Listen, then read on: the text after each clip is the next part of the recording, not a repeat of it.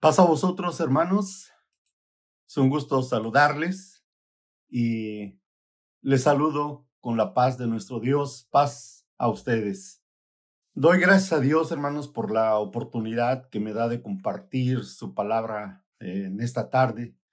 Y mi deseo, hermanos, es que salgamos edificados y con el propósito de cambiar todo aquello que nos está afectando, que nos está estorbando, para vivir realmente como aquellos que han sido rescatados o redimidos eh, por la obra redentora del Hijo de Dios.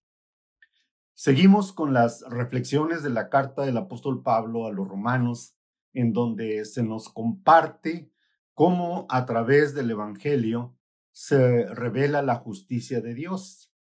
Justicia que requiere pagar nuestra deuda. Estamos endeudados con Dios. Pero que por la fe en el Hijo de Dios y por su gracia infinita, alcanzamos a ser justificados ante el juez del universo. Esto para que nuestra posición sea diferente. Y ahora realmente podamos ser llamados hijos de Dios. Esta es la justicia de Dios. Esto es lo justo ante sus ojos. Bendito sea su nombre y bendito sea su Hijo Jesucristo, que dio su vida por nosotros. Hace ocho días, hermanos, se nos compartió un tema de mucha importancia y se nos hablaba sobre la transgresión de Adán, que realmente no puede compararse con la gracia de Dios pues aunque la transgresión de un solo hombre reinó eh, por ello la muerte, la gracia de Dios triunfa con mayor razón en aquellos que reciben en abundancia esa gracia y ese don o regalo de la justicia de Dios. Hoy terminamos con el capítulo 5 y comenzamos el capítulo 6. Y quiero compartir tres puntos de estas dos lecturas bajo el título Muertos para el pecado, pero vivos para Dios. Así es que comenzamos con el primer punto, el gran contraste. Adán y Cristo, desobediencia y obediencia, muerte y vida eterna. Leyendo Romanos capítulo 5 del verso 18 al 19 nos dice así, Por tanto, Así como una sola transgresión causó la condenación de todos, también un solo acto de justicia produjo la justificación que da vida a todos. Porque así como por la desobediencia de uno solo, muchos fueron constituidos pecadores, también por la obediencia de uno solo, muchos serán constituidos justos. Somos testigos en nuestro tiempo, hermanos, que por un minúsculo virus surgió la pandemia del COVID-19. Y así ha pasado a toda la humanidad, causando estragos en todos los aspectos de la vida humana. Esto ha sido motivo por el cual se ha entablado una lucha sin tregua en donde se da aliento y se da esperanza.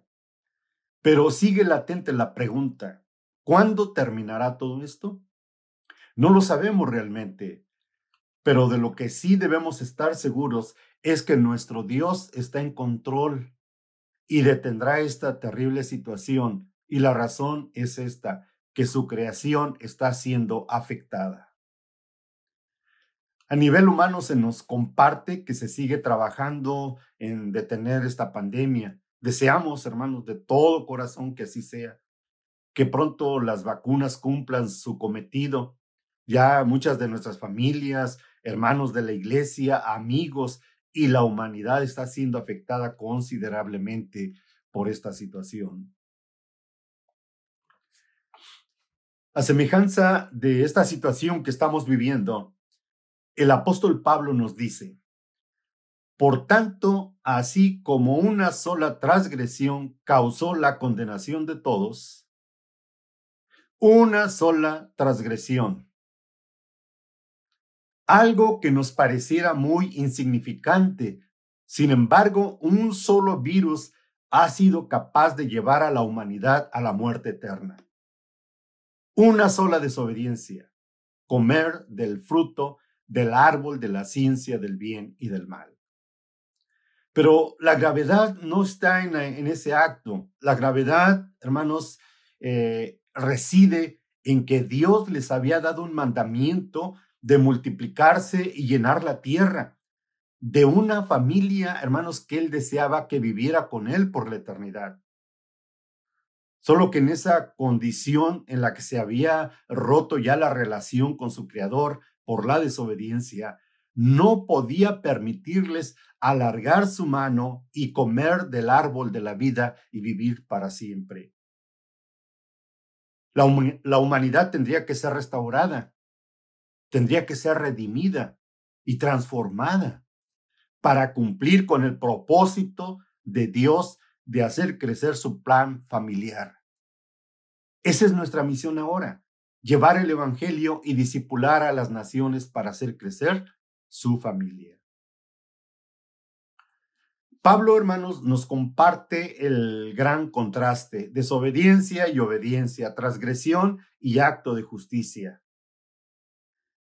Aún así, aunque es contrastante, la transgresión de Adán no puede compararse con la gracia de Dios, pues aunque la desobediencia de un solo hombre causó la muerte, la gracia de Dios triunfa con mayor razón sobre aquellos que reciben en abundancia la gracia para vida eterna. Adán desobedeció. Cristo llevó a cabo un acto de justicia, un acto de obediencia. Adán se alejó de Dios. Cristo hizo su voluntad y volvió al Padre. Adán condujo a la muerte eterna. Cristo conduce a la vida eterna a todos aquellos que creen en Él. Cristo no detiene el virus, ese virus del pecado. Cristo lo destruye. Y un día, como dice su palabra, Dios acampará en medio de sus hijos y ellos serán su pueblo. Dios mismo estará con ellos y será su Dios. Y Él les enjugará toda lágrima de sus ojos. Ya no habrá más muerte, ni llanto, ni lamento ni dolor, porque las primeras cosas han dejado de existir. Para ver, hermanos, con un poco más de claridad este, este contraste que nos comparte Pablo, quiero eh, compartirles también a ustedes el contexto de la caída y de la redención, para que veamos desde sus orígenes qué es lo que está pasando. En sus planes divinos, Dios abre un paréntesis histórico dentro de la eternidad para crear seres que le den honra por los siglos de los siglos. En Adán se inicia el plan de Dios de tener una familia que viva con él por la eternidad. Estos seres serían su familia y serían la realización histórica de esa concepción divina. De hecho, Dios planeó a su familia desde la eternidad. Así que el plan eterno de Dios es tener una familia que viva con Él por la eternidad. Este proyecto familiar es notable, es claro, ya que recorre las páginas de la Biblia, desde el Génesis hasta Apocalipsis, desde el principio de la historia hasta el final de ella. Y es evidente, hermanos, por ese tono familiar en su desarrollo tanto histórico, espiritual y escatológico. La, la, teología o doctrina del plan o proyecto eterno de Dios es tener una familia, y se expresa en el marco de dos sucesos histórico-místicos que se corresponden. La historia comienza con un matrimonio, el primer Adán, y culmina con el matrimonio del postrer Adán, de Cristo y su iglesia.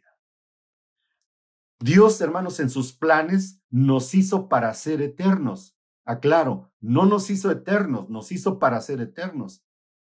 Y lo declara cuando dice, hagamos al hombre a nuestra imagen y a nuestra, semejanza. Así Eclesiastés nos dice en el capítulo 3, verso 11, sin embargo, Dios hizo todo hermoso para el momento apropiado. Él sembró la eternidad en el corazón humano, pero aún así el ser humano no puede comprender todo el alcance de lo que Dios ha hecho desde el principio hasta el fin. Sin embargo, hermanos, estamos, eh, como estamos viendo, por esa causa de la caída, el plan de Dios fue obstruido. El plan de Dios, hermanos, originalmente tenía dos cláusulas nada más, un mandamiento, henchid y multiplicar la tierra. Los bendijo Dios, sean fructíferos, fructíferos y multiplíquense, llenen la tierra y gobiernen sobre ella. Pero también les dio una prohibición, no comas del árbol de la ciencia del bien y del mal.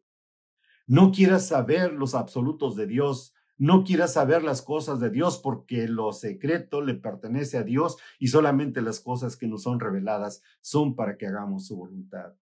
Dios los bendijo para que se multiplicaran y llenaran la tierra, así tener esa familia que viviera con Él por la eternidad.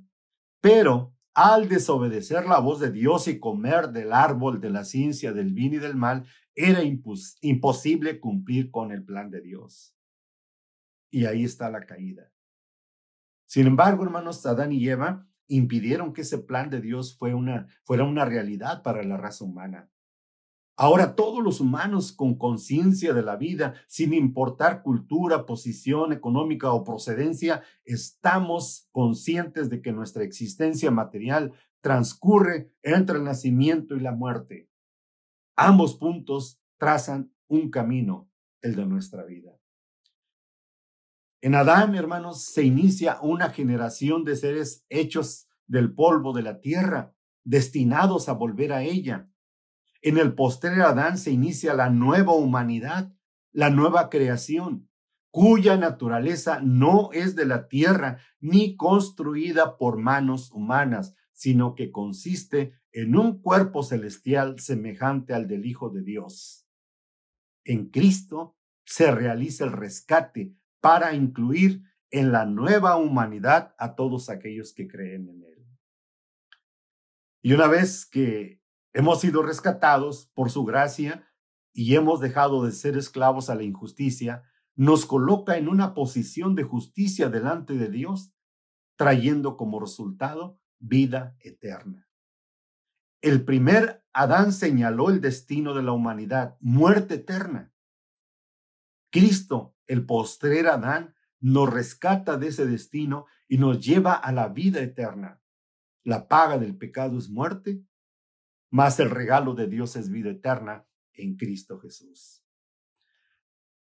Dice Pablo que trajimos la imagen de Adán, pero tendremos la imagen del celestial. Pero ¿cuánto dura ese proceso hasta llegar a ser semejantes a Jesucristo? El llegar a ser semejantes a Cristo es todo un proceso.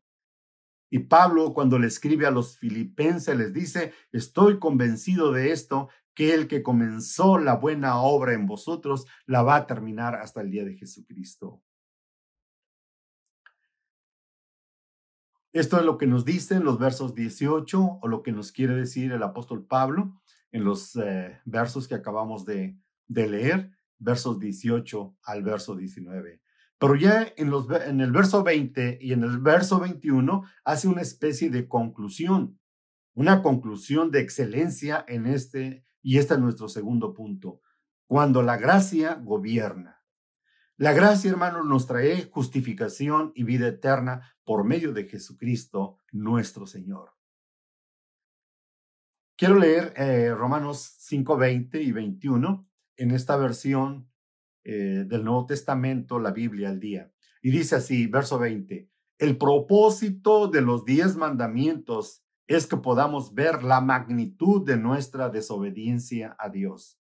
Y mientras mayor es nuestra pecaminosidad, mucho mayor es la abundante gracia perdonadora de Dios. Así es que el pecado se enseñoreó del hombre y lo condujo a la muerte. Pero ahora la gracia de Dios nos gobierna y nos coloca en buena estima ante Dios, lo cual trae como resultado la vida eterna a través de Cristo nuestro Señor. La ley de Dios, hermanos, según nos explica Pablo, nos hace ver la magnitud y la naturaleza de nuestro pecado y nos marca en qué específicamente estamos fallando. Sin embargo, Esto no significa necesariamente que haya que pecar más para que Dios derrame más de su gracia en nuestras vidas. Lo que significa es que aunque unos hemos pecado más que otros, la gracia de Dios sobreabunda para ambos. De hecho, como seres caídos, hemos quedado todos destituidos de la gracia de Dios. Vemos la ley inalcanzable la vemos desde la planicie de una montaña escabrosa, una montaña de difícil acceso para llegar a la cima.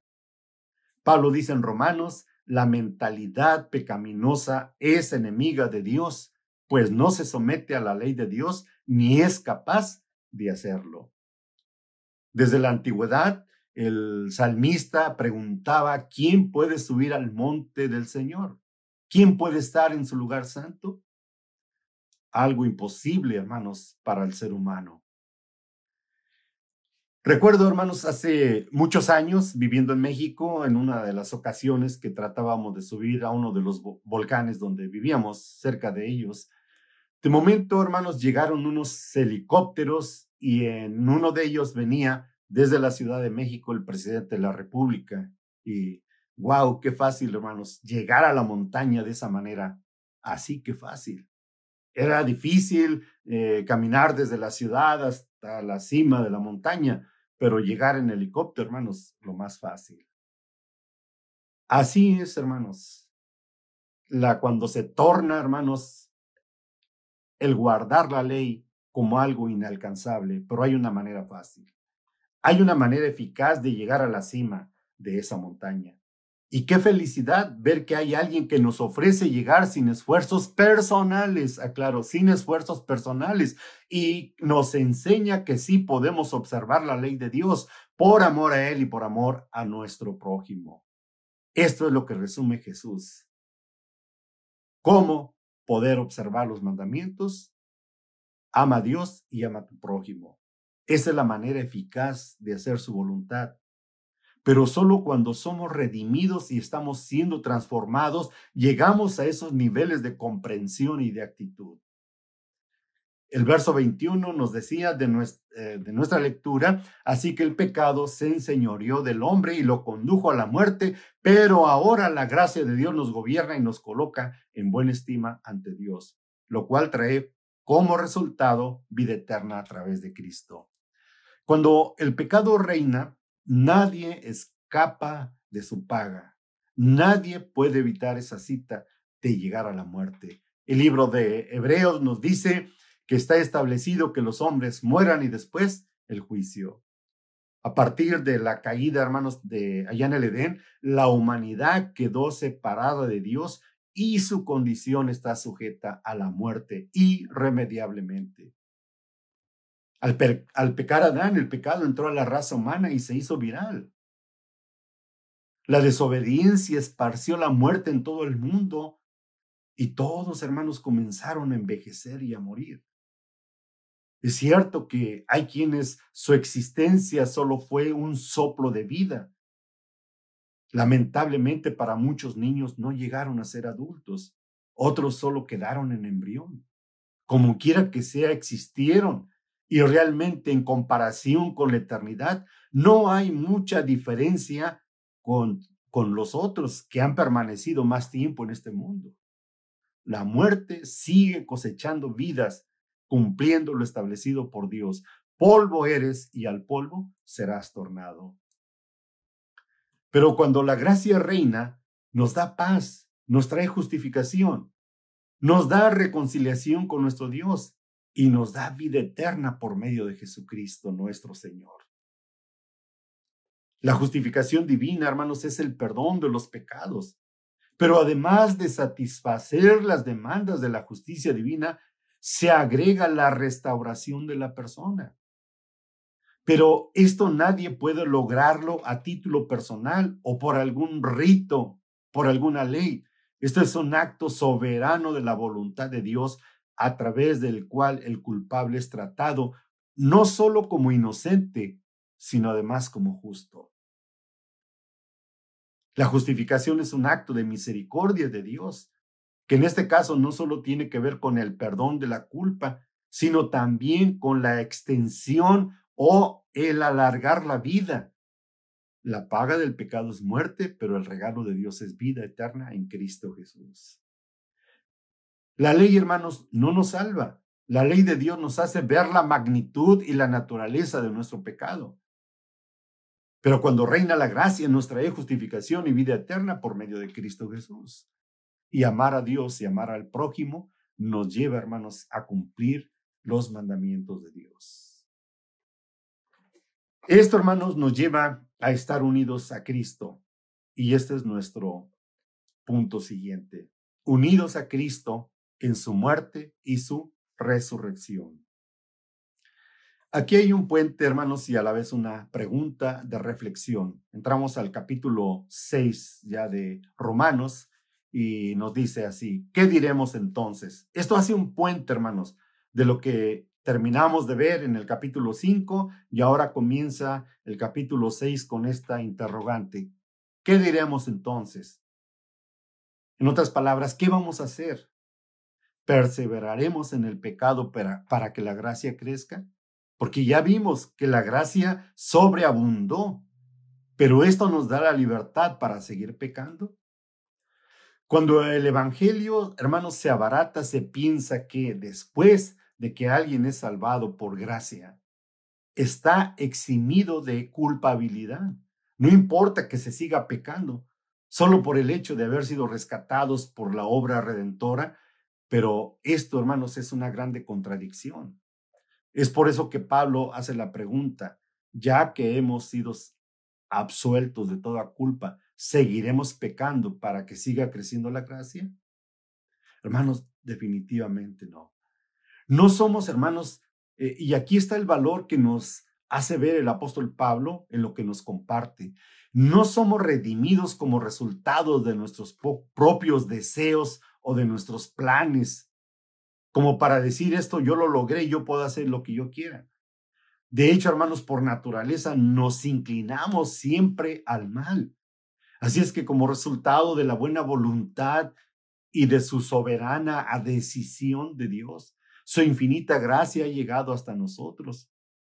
Pues Dios se ha propuesto, hermanos, que seamos semejantes a su Hijo, pero se ha pagado un alto precio.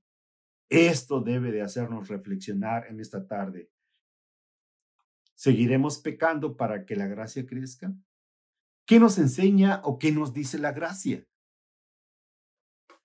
Dice Pablo a, Tito en su capítulo 2, desde el verso 11 en adelante, porque la gracia de Dios se ha manifestado para salvación a todos los hombres, enseñándonos que, renunciando a la impiedad y a los deseos humanos, vivamos en este siglo sobria, justa y piadosamente, aguardando la esperanza bienaventurada y la manifestación gloriosa de nuestro gran Dios y Salvador Jesucristo, quien se dio a sí mismo por nosotros para redimirnos de toda iniquidad y purificar para sí un pueblo propio, celoso de buenas obras.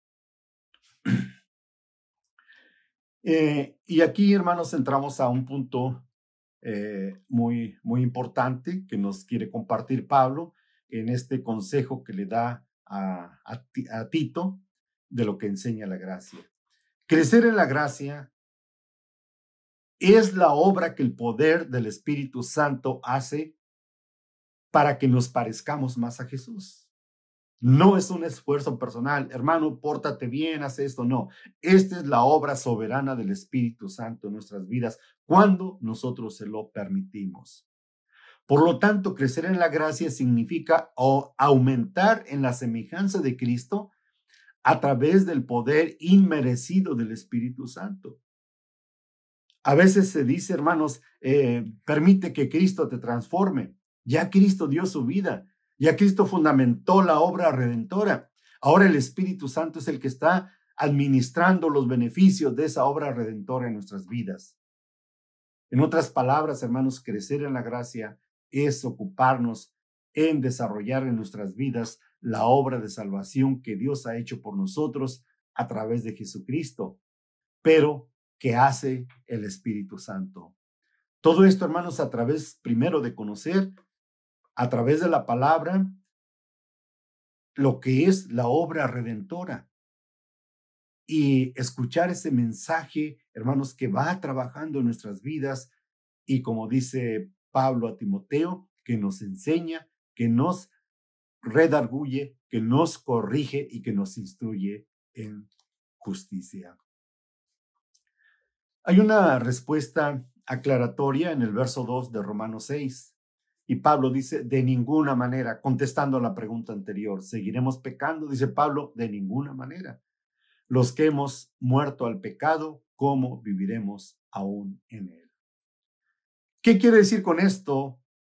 Es evidente que el apóstol no desea dar a entender, hermanos, a los cristianos, eh, no que no seamos tentados por el pecado o que seamos incapaces de pecar. Pablo hace una aclaración a la pregunta anterior.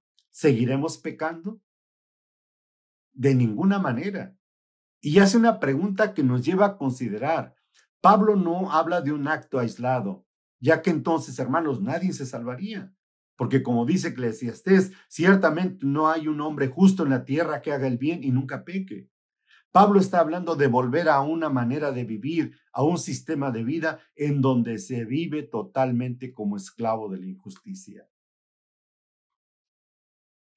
Pablo en los primeros once capítulos de esta epístola a los romanos expuso que la justicia de Dios explicada a través del Evangelio es manifestada indicando primero la condición general de la raza humana. Judíos y gentiles, todos somos pecadores, estamos envueltos en pecado, sin esperanza, pero que también hay un anuncio, hermanos, de buenas nuevas, que la gracia de Dios expresada en la persona de Jesucristo viene a lograr con ello el perdón de los pecados la reconciliación, la justificación, la santificación y la completa redención de los seres humanos cuando éstos aceptan ese regalo de Dios que es vida eterna en Cristo Jesús.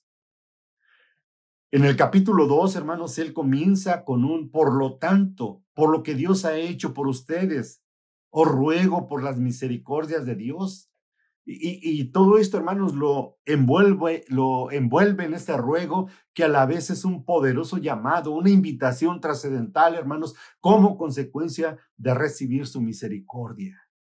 Ahora Pablo nos dirige a la aplicación de su mensaje y nos dice, presenten, fíjese bien, presenten ustedes mismos su vida como una ofrenda viva, santa y agradable a Dios este es el verdadero culto que deben ofrecer.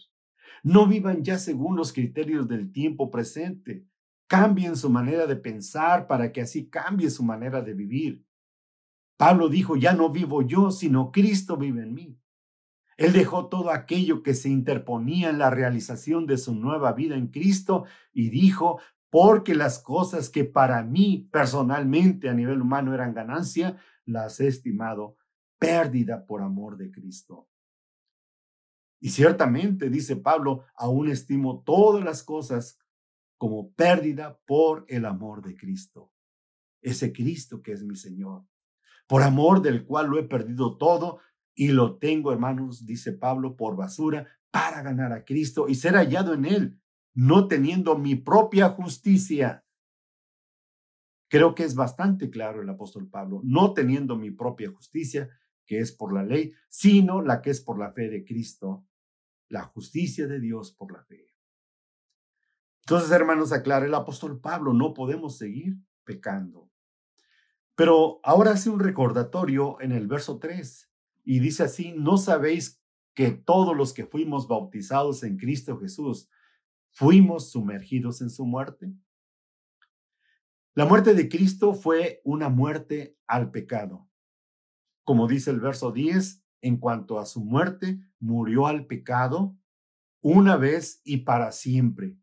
En cuanto a su vida, vive para Dios y su resurrección significó vivir para Dios. De ahí nuestro tema, muertos al pecado, pero vivos a Dios. El ser bautizados en Cristo Jesús, hermanos, significa que somos vestidos de Cristo. Somos vestidos de la justicia divina. el bautismo no significa simplemente una limpieza exterior, no es una limpieza exterior. Pedro en el capítulo 3, verso 20 nos habla de esto y nos dice, de los que en los días de Noé desobedecieron a Dios, a pesar de que Él los esperó pacientemente, mientras Noé construía el arca, solo ocho personas se salvaron de ahogarse en aquel terrible diluvio. Las aguas de aquel diluvio simbolizan el bautismo. En el bautismo expresamos que hemos sido liberados de la muerte y de la condenación mediante la resurrección de Jesucristo. Y esto no porque el agua nos lave el cuerpo, sino porque al bautizarnos nos volvemos a Dios y le pedimos que nos limpie de pecado a través de Jesucristo. Y Pablo lo declara en otra parte, en Gálatas dice, porque todos los que habéis sido bautizados en Cristo, de Cristo estás, estáis vestidos, ya no vestidos de injusticia, sino ahora vestidos de la justicia de Dios. Por nacimiento ah, natural, hermanos, estamos vestidos de la naturaleza humana, pecaminosa, pero cuando somos vestidos de Cristo, nuestra naturaleza se va revistiendo de la naturaleza divina. Pero dice, como todas las cosas que pertenecen a la vida y a la piedad, nos sean dadas de su divina potencia por el conocimiento de aquel que nos ha llamado por su gloria y virtud, por las cuales nos sean dadas preciosas promesas para que por ellas fueses hechos participantes de la naturaleza divina, habiendo huido de la corrupción. Qué gran bendición, hermanos, es esta promesa. Ser hechos participantes de la naturaleza divina, naturaleza que no se corrompe. ¿Usted eh, se imagina esto, hermanos, en su total dimensión? Nuestro cuerpo se corrompe, se vuelve polvo, pero aún yendo al polvo, hermanos, tenemos la promesa de resucitar y hacer, ser parte, hermanos, de esa naturaleza divina.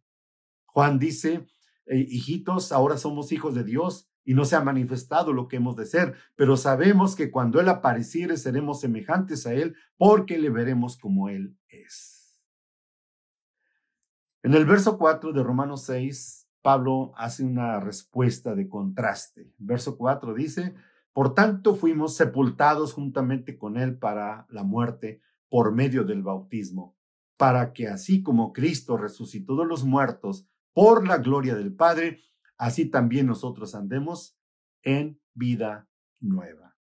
El ser sepultados con Cristo por el bautismo tiene un propósito, la muerte de nuestra vida pasada.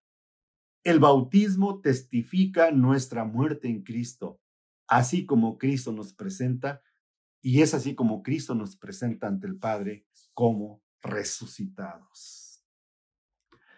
La sepultura, hermanos, a esa vida pasada es eh, necesario comprenderla.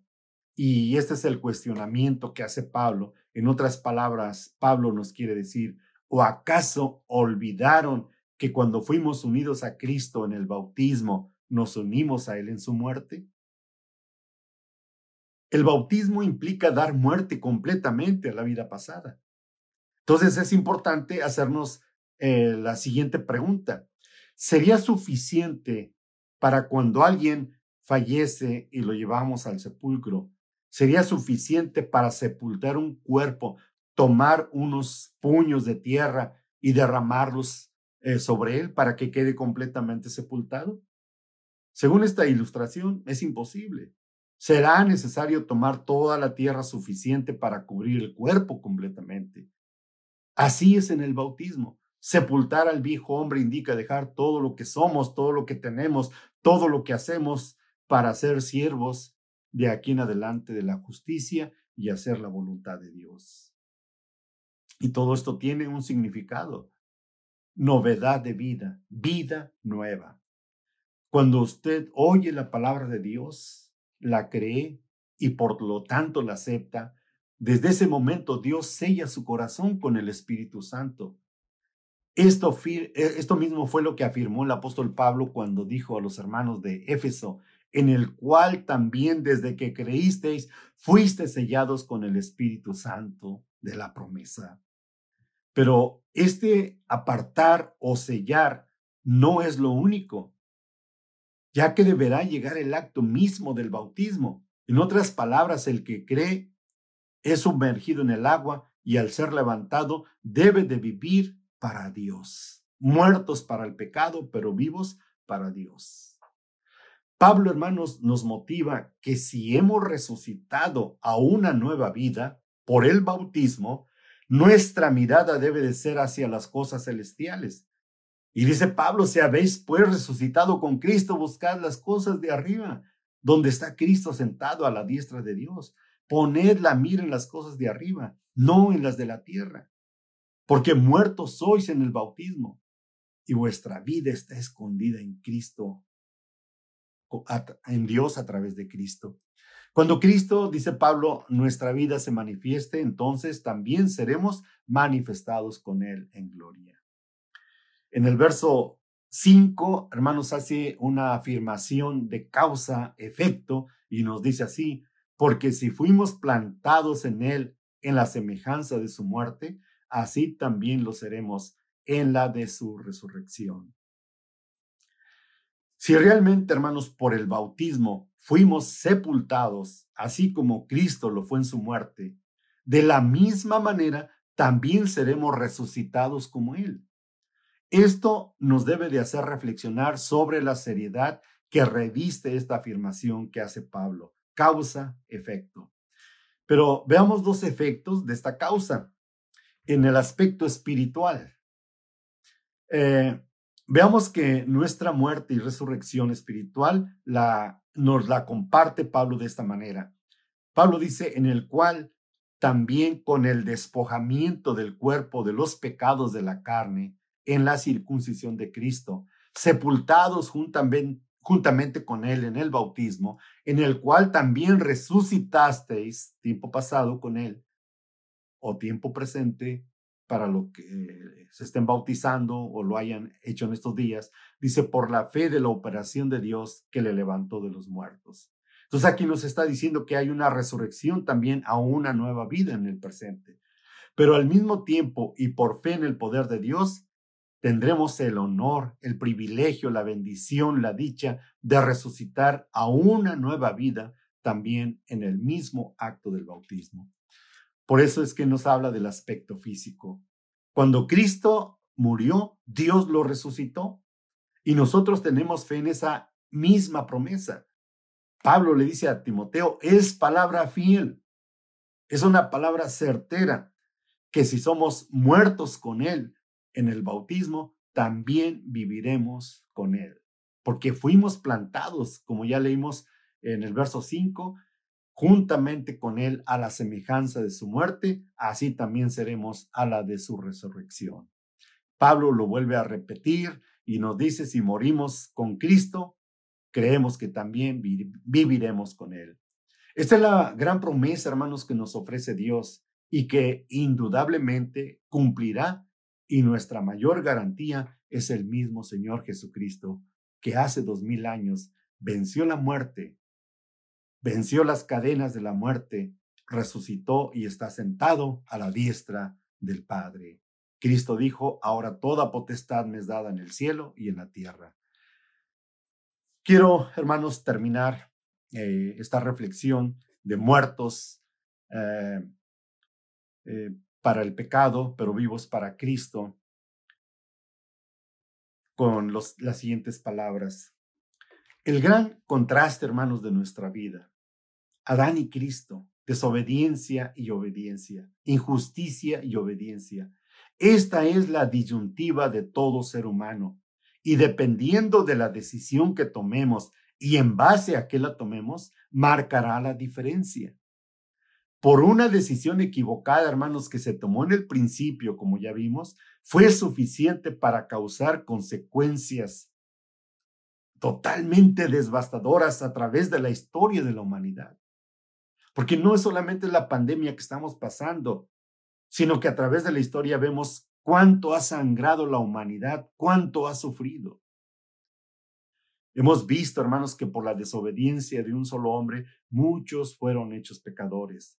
Y así quedamos privados de la gloria de Dios. Pero la infinita misericordia de Dios, su grande amor, hermanos, y por la obediencia de Jesucristo, hermanos, nos trajo la esperanza de la vida eterna. Solo hay dos caminos en esta vida y cualquier decisión que tomemos nos llevará por uno de ellos hacia nuestro destino. Fuimos creados con la libertad, hermanos, de tomar nuestras propias decisiones. Con esa gloria fue coronado el ser humano, la libertad de elección algo que Dios mismo respeta, pero a la vez debemos de asumir las consecuencias de nuestras decisiones. La libertad va acompañada de responsabilidad. Una persona es libre de hacer lo malo o de hacer lo bueno, ser espectador o ser actor. Solo tiene que ser responsable de sus decisiones y asumir las consecuencias de esta. El hombre, hermanos, por naturaleza es un ser libre y como tal no puede evitar estar eligiendo constantemente. Cada amanecer de su vida se encuentra con el avanzar, el retroceder o quedarse estático. Esto implica que cada día el ser humano se ve en la necesidad de tomar decisiones sobre asuntos relacionados con su vida cotidiana. Así es que, como hemos dicho en otras ocasiones, hermanos, en nuestra vida no podemos evitar que nuestras decisiones nos conduzcan por uno de dos caminos, para bien o para mal. Las decisiones determinan nuestro destino. Lo que usted y yo decidamos hoy nos va a llevar a un destino mañana. Si morimos al pecado, viviremos para Dios y viviremos por la eternidad, donde no habrá muerte, donde no habrá lágrimas, donde no habrá enfermedades, donde no habrá tristeza, donde no habrá dolor. Pero va a depender, hermanos, de nuestras decisiones. Esa es la disyuntiva el bien o el mal, la vida o la muerte. Pablo dice, termino con esto, la paga del pecado es la muerte, pero lo que nos regala Dios a través de Jesucristo es vida eterna. Dios les bendiga, hermanos, paz a ustedes.